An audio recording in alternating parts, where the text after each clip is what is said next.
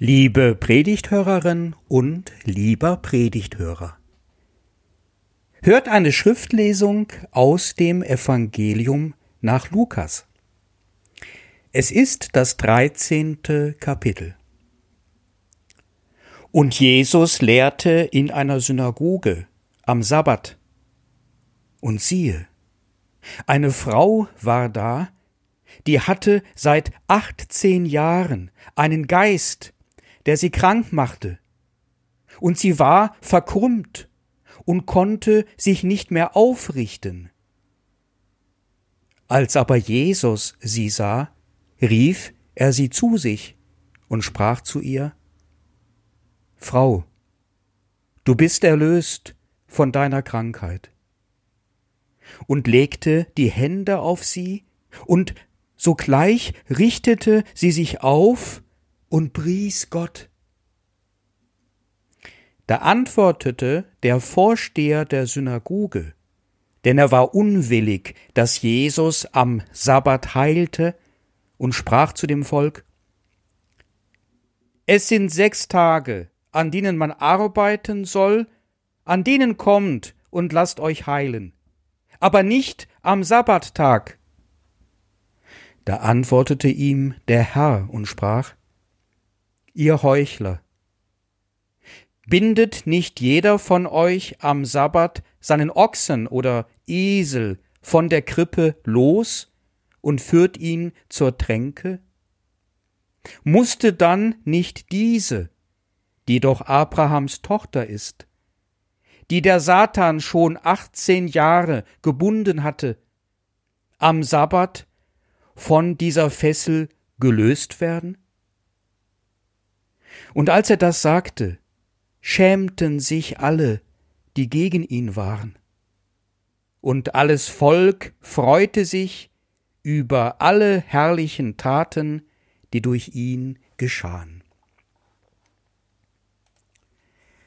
Ich glaube nicht an die Existenz eines Satans.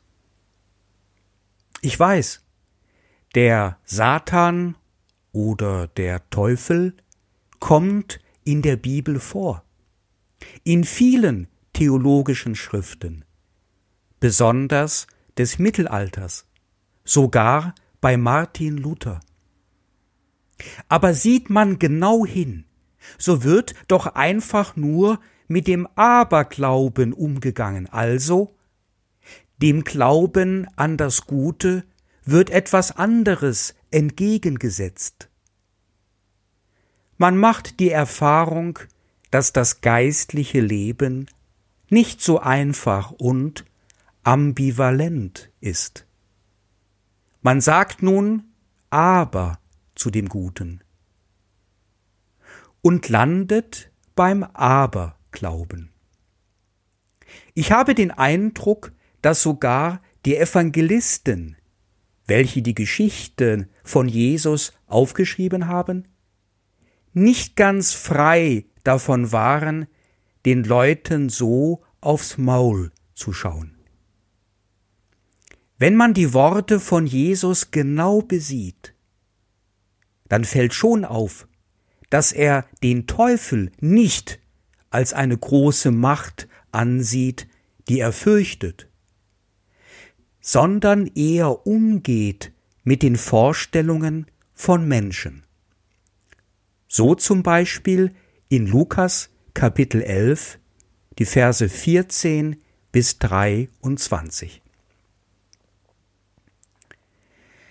Als Pfarrer möchte man die Glaubensvorstellungen der Menschen ernst nehmen und ihnen mit Respekt begegnen. Das fällt mir allerdings hinsichtlich des Glaubens an einen Teufel etwas schwer. Und zwar deswegen, weil ich beobachtet habe, dass Menschen mit diesem Glauben oftmals unter Angstzuständen leiden. Das tut mir leid. Angst kann etwas ganz Schlimmes sein. Und deswegen halte ich gerne dagegen. Außerdem finde ich den Glauben an einen Teufel auch Gott gegenüber nicht richtig. Spricht man damit Gott gegenüber doch auch sein Misstrauen und seinen Zweifel aus? Als ob es eine andere Macht geben könnte, die Gott zu fürchten hätte. Also schauen wir mal zurück zum Ursprung.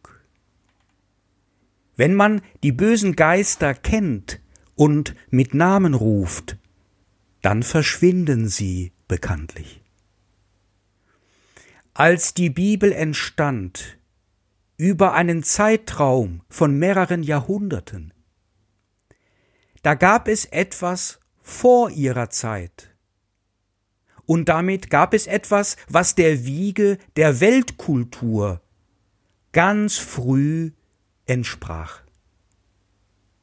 Im persischen Raum entstand eine besondere geistige Vorstellung, nämlich die Vorstellung, es würden zwei Mächte gegeneinander kämpfen. Die gute gegen die böse Macht. Das Licht gegen die Finsternis. Das hat einen Eingang gefunden in die Bibel.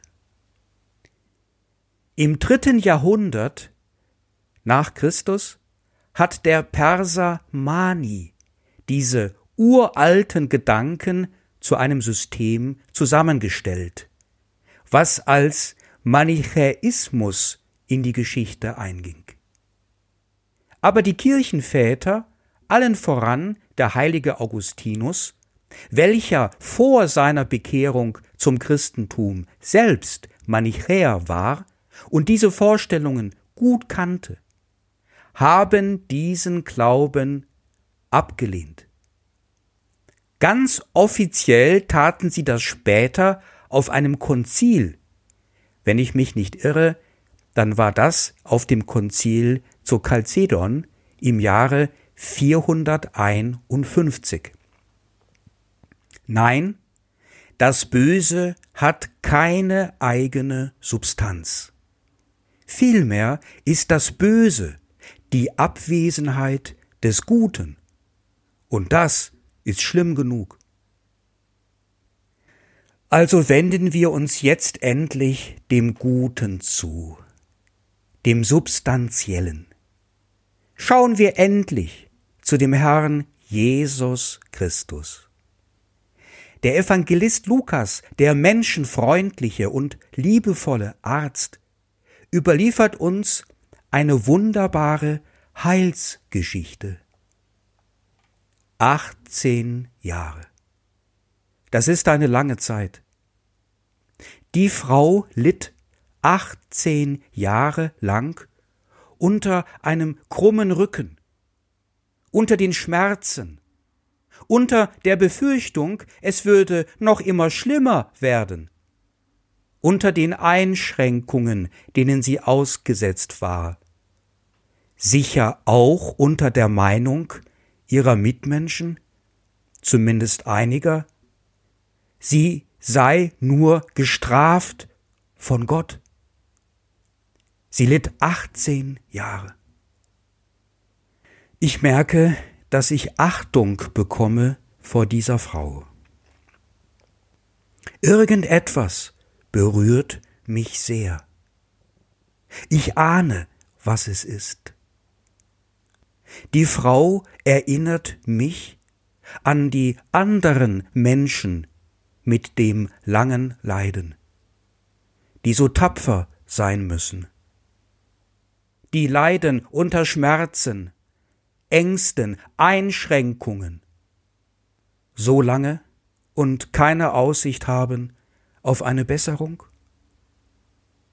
Immer wieder und wieder habe ich das gespürt. Als Gemeindepfarrer bei meinen vielen Hausbesuchen. Diese Ehrfurcht. Wenn ich erkannt habe, was Menschen alles auszuhalten imstande sind. wie tapfer sie sein können, was sie aus dem Bösen Gutes tun können, wie sie nicht aufgeben, sondern es lieber auskämpfen. Wie viele unter uns leiden an etwas Chronischem, seien es die Steine in der Galle, seien es die Sorgensteine in dem Herzen. Kaum jemand bleibt verschont. Und dann Jesus, wie er dasteht vor der Frau. Ein eins zu eins Beziehungsmoment. Er macht nichts erst einmal.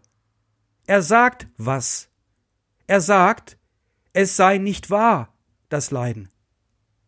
Er richtet über die Frau, er richtet die gekrümmte Frau auf, als ob seine Größe ihr Größe verliehe, sein Glaube ihrem Glauben Flügel verliehe. Da läuft etwas zwischen ihm und dieser Frau hin und her. Und das hat mit Gott selbst zu tun. Gott richtet auf. Und der Vorsteher der Synagoge, der schnallt es nicht und fällt Gott ins Wort. Erinnert Gott daran, dass es falsch ist, das Wunder. So gnädig dürfe er nicht sein am Sabbat. Der Pharisäer weiß es besser und erkennt dadurch nicht, was da läuft. Er scheint sich dermaßen sicher zu sein in seiner Kritik, dass es sich gewiss lohnt, ihn verstehen zu wollen. Was treibt ihn an zu solcher Kritik angesichts eines Wunders? Der Sabbat ist eines der großen Geschenke der jüdischen Überlieferung an die gesamte Menschheit. Davor gab es keinen Sonntag, keinen arbeitsfreien Tag in der Woche. Jetzt gibt es ihn auf der ganzen Welt. Das hebräische Wort Sabbat kann man gut mit aufhören übersetzen und damit kommt die Doppelbedeutung dieses Begriffes anschaulich zum Ausdruck. Wir sollen an diesem Tag aufhören mit der Arbeit und hören auf Gottes Wort. Beides gilt. Das Aufhören bezieht sich so nicht nur auf das Ende der Arbeit und die damit verbundene Ruhe und Entspannung, sondern auch auf den Beginn einer neuen Qualität und der Frage, was ist Gottes Wille? Was macht diese Ruhe zu einem Frieden? Wofür kann ich dankbar sein und was sollte ich in meinem Leben verändern? Eigentlich ist das so ein Tag der Unterbrechung. Und diese Unterbrechung wird genutzt, um Gott die Ehre zu geben und das eigene und allgemeine Leben zu überdenken. Leute, die mit einer jüdischen Familie schon einmal einen Sabbat gefeiert haben, erzählen mir wiederholt von den guten Gesprächen, die an diesem Tag geführt wurden. Und dass die Kinder und Freunde und Freundinnen in diesen Gesprächen ganz integriert waren. Einer meiner Professoren für das Alte Testament hatte Bekannte im strenggläubigen Stadtviertel Mea Sherim in Jerusalem. Er erzählte davon, wie streng das gehandhabt wurde mit dem Sabbat. An dem Tag wird dann nicht gekocht, kein Fahrstuhl gefahren, nur hundert Schritte außerhalb der Wohnung gemacht und sogar das Klopapier, was am Sabbat nicht zerrissen werden darf, das wäre ja auch Arbeit, wird an dem Tag zuvor portionsgerecht präpariert. Aber lasst es mich einmal positiv sagen, schon alleine um das Bild vom Klopapier wieder aus dem Kopf zu kriegen. Nach einem jüdischen Kommentar würde, wenn alle Menschen auf der Welt gleichzeitig einmal einen Sabbat halten würden und in Ruhe und mit ganzem Herzen nach dem Frieden Gottes Ausschau halten würden, dieser Frieden Gottes in die Welt Einzug halten und nie wieder vergehen. Also ist es doch klar, dass ein Schriftgelehrter und ein frommer Pharisäer, der was auf sich hält, die Ruhe am Sabbat fordert und selbst beherzigen will. Jesus aber, der natürlich am Sabbat den Gottesdienst besucht, dort auch manchmal die Schriftlesung oder die Predigt hält, mit den Leuten an diesem Tag einen besonderen intensiven Kontakt hat.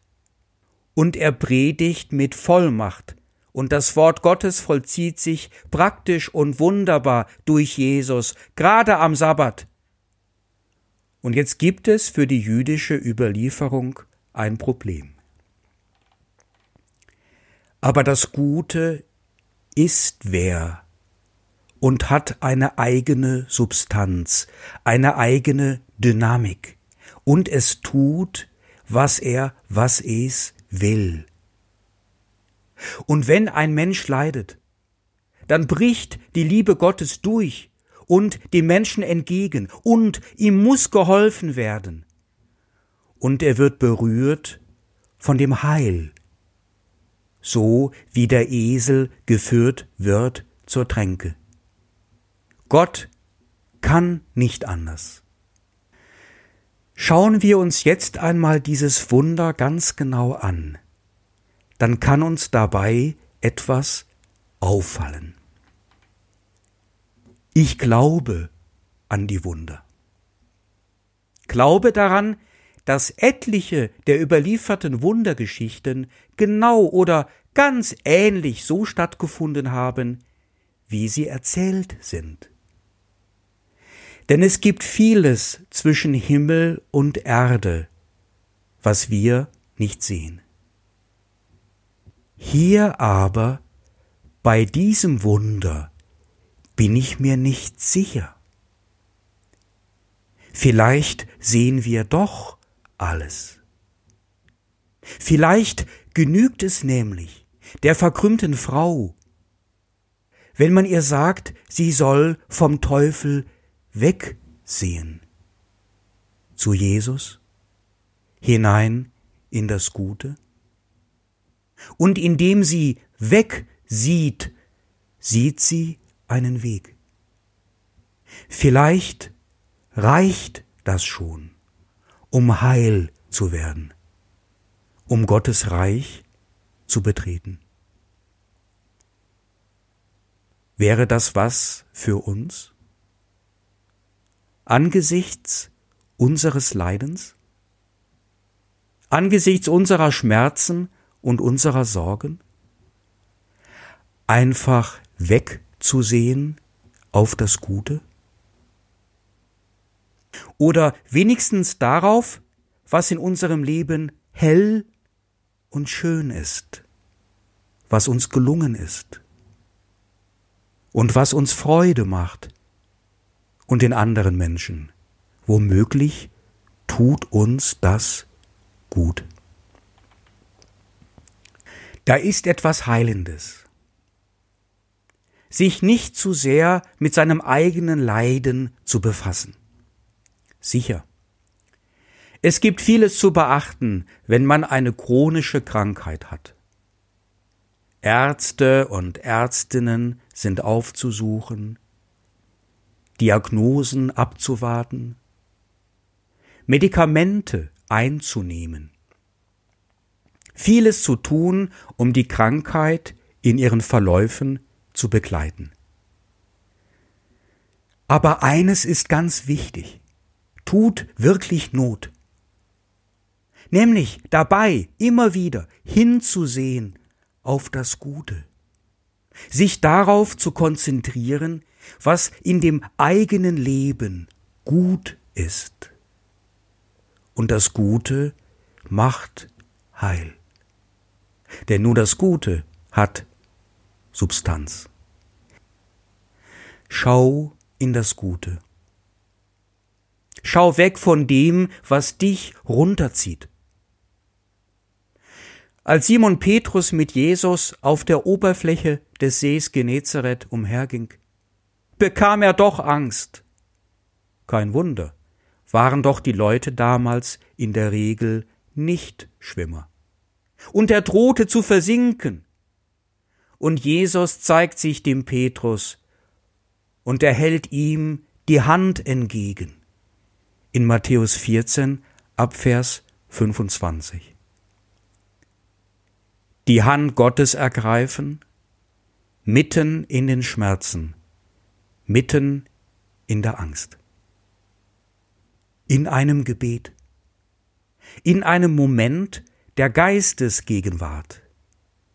Und es wird besser. Das Gute haut einen raus. Das können wir womöglich alleine gar nicht hinkriegen. Aber wir kennen Menschen, die uns mögen, sich von denen etwas sagen lassen. Und wir können uns von ihnen sagen lassen, können uns gegenseitig so viel Gutes sagen lassen, indem wir uns als die Kranken gegenseitig erinnern an das Gute im Leben. Erinnern an das Gute in Jesus Christus, der gesagt hat, Komm, richte dich auf, lass dich nicht hängen, erfahre das Heil. Heute, für den heutigen Sonntag, wird als Predigttext noch eine andere biblische Geschichte vorgeschlagen, die ganz ähnlich ist. Auch eine Wundergeschichte. Diesmal ist es ein gelähmter Mann. Er sitzt an der Pforte des Tempels und bettelt um ein Almosen. Petrus und Johannes gehen vorüber. Petrus bleibt stehen und sagt zu dem Gelähmten, Silber und Gold hab ich nicht. Aber was ich habe, das gebe ich dir. Und jetzt kommt es. Er sagt, sieh mich an. Und der Gelähmte wurde gesund. Apostelgeschichte, Kapitel 3, 1 bis 10. Das waren Jünger von Jesus, gar nicht Jesus selbst. Offenbar setzt sich da etwas weiter fort. Das Gute gewinnt. Und was da Petrus und Johannes bei Jesus gesehen, erfahren haben, das tragen sie an sich weiter in die Welt. Sieh die an, welche ganz beseelt sind von der Liebe Gottes, die sogar am Sabbat heilt, auch wenn sie das eigentlich gar nicht darf und sich dabei selbst widerspricht. Aber die Liebe kann nicht anders, als gut zu tun. Aus dieser Liebe dürfen wir leben. 18 Jahre lang und länger. Wir dürfen dafür gerade stehen und den Menschen sagen, dass Erlösung kommt. Dürfen uns vor einen anderen Menschen hinstellen und ihm sagen, sieh mich an. Ich sage dir, es wird gut.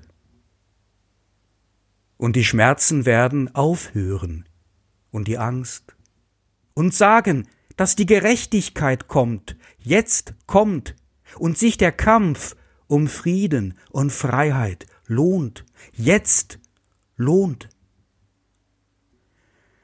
Wir brauchen einander, um uns immer wieder daran zu erinnern. Von guten Mächten sind wir wunderbar geborgen. Der Teufel hat nichts drauf. Dank sei Gott. Und der Frieden Gottes, welcher höher ist als alle menschliche Vernunft, er bewahrt unsere Herzen und Sinne in Jesus Christus. Amen.